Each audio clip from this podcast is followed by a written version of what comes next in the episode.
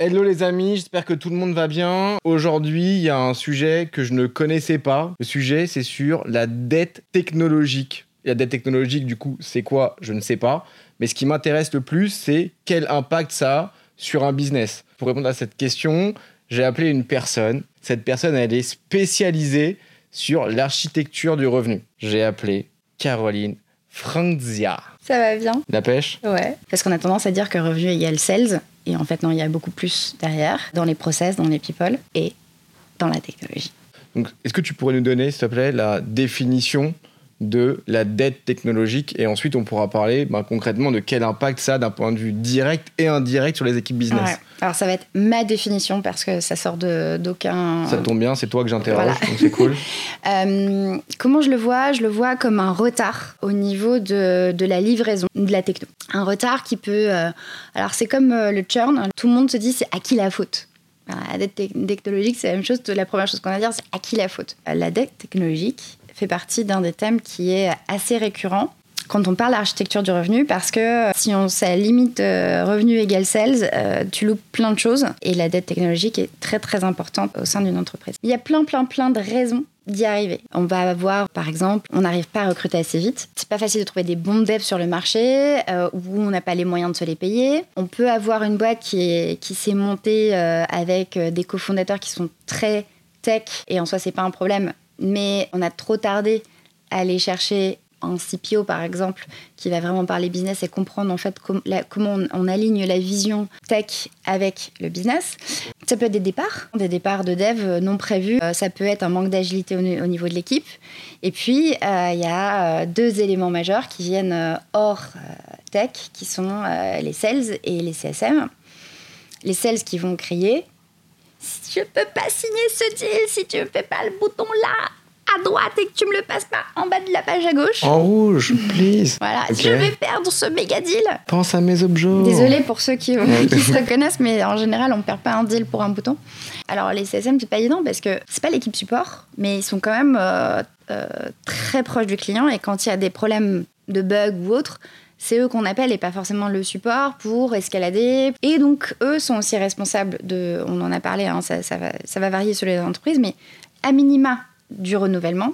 Et donc, quand, le- renouvellement est à risque, en général, on est très proche de la date de renouvellement, mais le, client, le client va hurler pour avoir son bug fixé, sinon il ne renouvelle pas. Donc, eux se retrouvent dans des situations pas terribles, donc ils n'ont d'autre à faire que hurler aussi en interne. Et où, en fait, se rendre compte que bah, le client ayant un peu d'insatisfaction, ils ont du mal à, à étendre, euh, faire du cross-sell et de l'upsell. Comme les sales qui disent euh, c'est pas de ma faute, c'est de la faute du marché, c'est pas de ma faute, c'est la faute du produit, c'est pas de ma faute parce que c'est de la faute du C'est CRM, toujours la c'est faute pas du de ma faute, c'est de la faute de mon manager. euh, et frérot, il y a quand même un point commun, c'est quand même toi. Donc potentiellement, comme disais tout à l'heure, tu Ouais. loupes pas un deal parce que t'as pas un bouton en haut à gauche. Non, voilà. Mais c'est dur quand tu es en sales de l'admettre, ça. On parle beaucoup du burn-out et on se dit, mais pourquoi burn-out Euh, Les gens, ils ont pas tant que ça à faire? En fait, c'est cette pression constante. Le burn-out, c'est pas combien tu as à faire dans ta journée, c'est la pression constante des gens qui, qui se plaignent. Des gens... Donc, tout à l'heure, je te disais, bah, tu as les customer facing qui hurlent parce qu'ils sont sous pression et puis tu as les devs qui coulent, en fait. Et au plus, au, plus ça, au plus ça hurle et au plus ça coule, euh, au moins ça, ça fonctionne.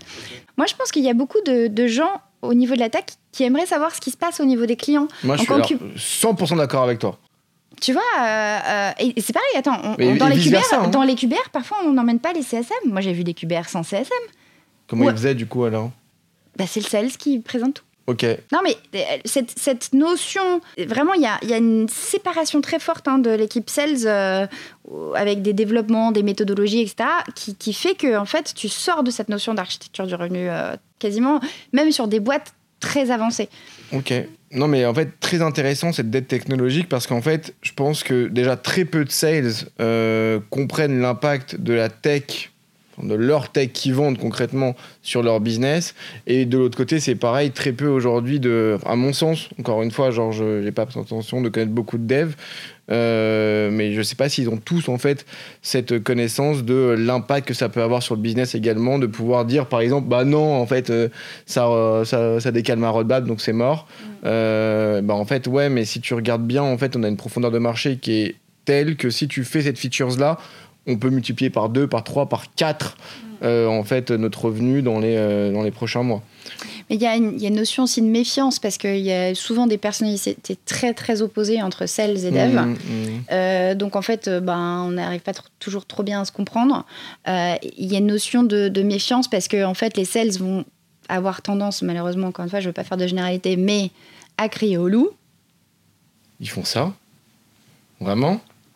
Et donc, loup et crier. Enfin voilà. Et du coup, ben, les devs, après, quand il, faut, quand il y a vraiment un truc, ils ne l'ont pas forcément c'est la roue du hamster, donc il faut savoir jongler avec tous les départements parce que si tu vends pas, bah tu n'as mmh. pas de quoi nourrir les devs.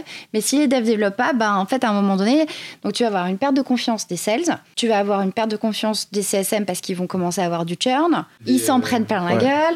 Donc tu as des équipes qui vont avoir beaucoup de turnover, euh, des équipes qui vont se plaindre, tu vas avoir une mauvaise réputation sur le marché parce beaucoup de pression.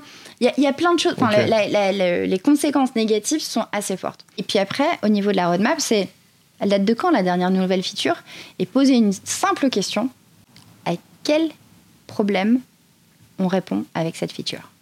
Si tu fais une super feature et que tu sais pas à quel problème on répond, c'était une solution à la recherche d'une problématique. En gros, est-ce qu'on pourrait dire que lorsqu'un sales qui effectivement, c'est vrai que les sales sont connus pour aller crier au loup tout le temps, machin, peut-être que une des raisons du fait qu'il close pas, peut-être qu'il est pas bon, peut-être qu'il a pas un bon manager, mais peut-être que en fait ta dette technologique est beaucoup trop grosse pour que ton sales arrive à closer correctement. Il faudrait peut-être que tu jettes un petit coup d'œil dessus et que tu regardes si les indicateurs sont au vert ou au rouge pour justement ben, arriver à, prendre la bonne décision. Mais en tout cas, commencer à s'intéresser, à mon avis, à la dette technologique euh, lorsque les sales, peut-être pas tout le temps, mais en tout cas, ça peut être un indicateur qui montre que... Euh, tu peux closer avec une grosse dette technologique si tu as donné le bon ICP et que tu as bien éduqué sur les différenciateurs. Si tu snipes, je suis d'accord avec toi. Mm.